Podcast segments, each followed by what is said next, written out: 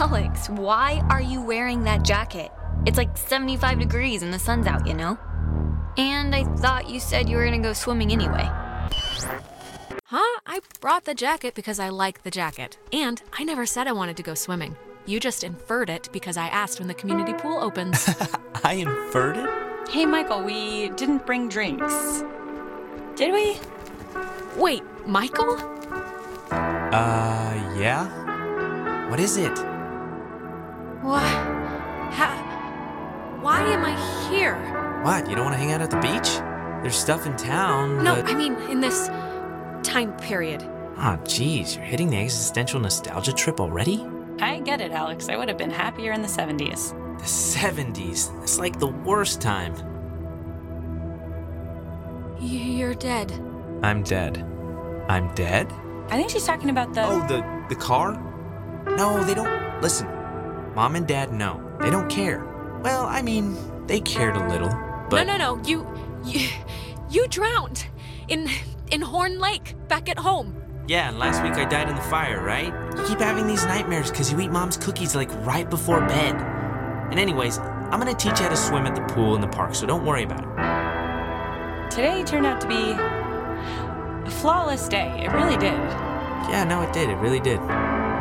I wanted to bring a kite, but thought you'd laugh at me. This is really quite insane. What's happening right now? I'm just sorry that apparently nobody realizes how insane this is. I know, right? Nobody really appreciates it when conditions are this good.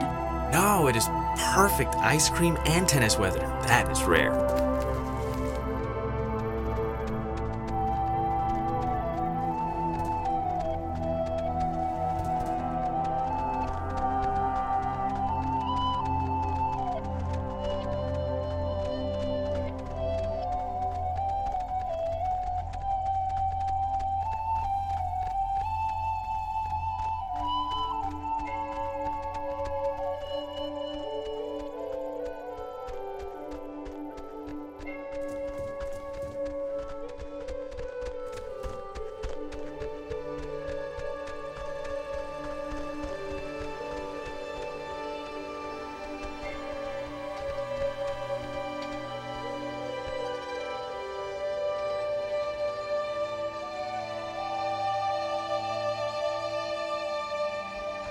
It's been a spell since we did something, right?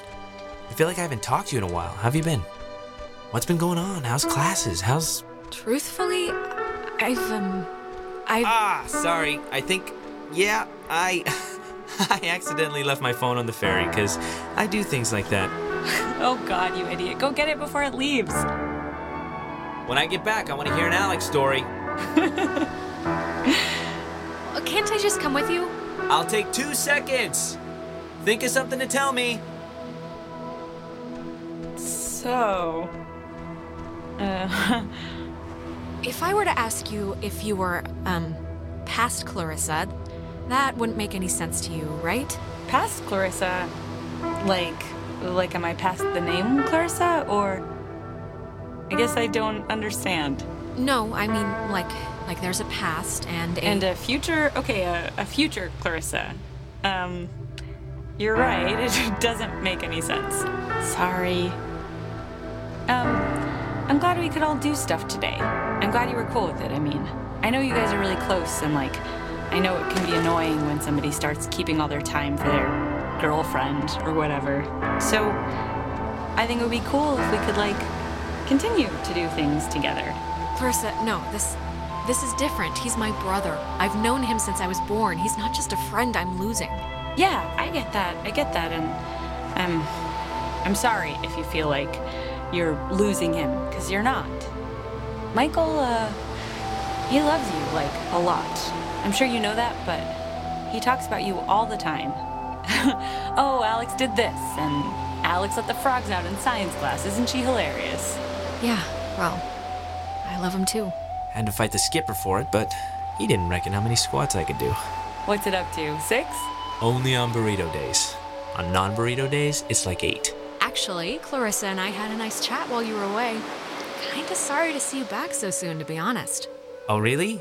I'm sure Alex sold you on how I lock her in the basement and treat her like a shaved monkey. The version I heard was you trap her in the greenhouse. No, it was perfectly fine. Perfectly amicable. Amiable. It means the same thing. All right. Sorry. So, I actually really want a cold something, so I'm gonna run into town and get like a soda. Anybody want anything? Um. Uh, yeah, get me a drink too? Sure. I'll be back. Okay, I'm here. What's the story? I want the news. I want the Alex first edition. What's going on? I've missed you, man. I. I've just missed you a lot, that's all. Hey, come on. I've missed you too. And I know I've been hanging out with Princess, but it's a two way thing. You can knock on my door. We live in the same house. We gotta bring back movie night and board game night. Yeah, sure. And look, I know this was supposed to be our day, but I completely forgot I promised Clarissa I'd do something with her, so thanks for chaperoning. I know it's not what you had in mind, so Yeah, no problem. Just don't get all smoochy smooch while I'm in the general vicinity. because that would ever happen. It's important to me that you like Clarissa, Alex, so tell me the truth. What do you really think of her? oh, God, do what you want, man. Don't ask me for advice. okay, I'm taking that as endorsement, just so you know. You know, I never noticed. That's a good looking jacket. I should ask for it back. I don't like my new one. Feels like I got shoes on my arms or something. No way, bucko. Bucko, you haven't called me that in years. Listen to the Game est un podcast produit par Podcut. Vous pouvez retrouver l'ensemble des podcasts du label sur podcut.studio. Et si vous avez l'âme et le porte-monnaie d'un mécène, un Patreon est aussi là pour les soutenir. Vous pouvez aussi retrouver le podcast sur Twitter, at LTTGpodcast, ou sur Facebook. Je rappelle qu'une présentation globale du concept est disponible en épisode 0. Merci de votre écoute et à très vite.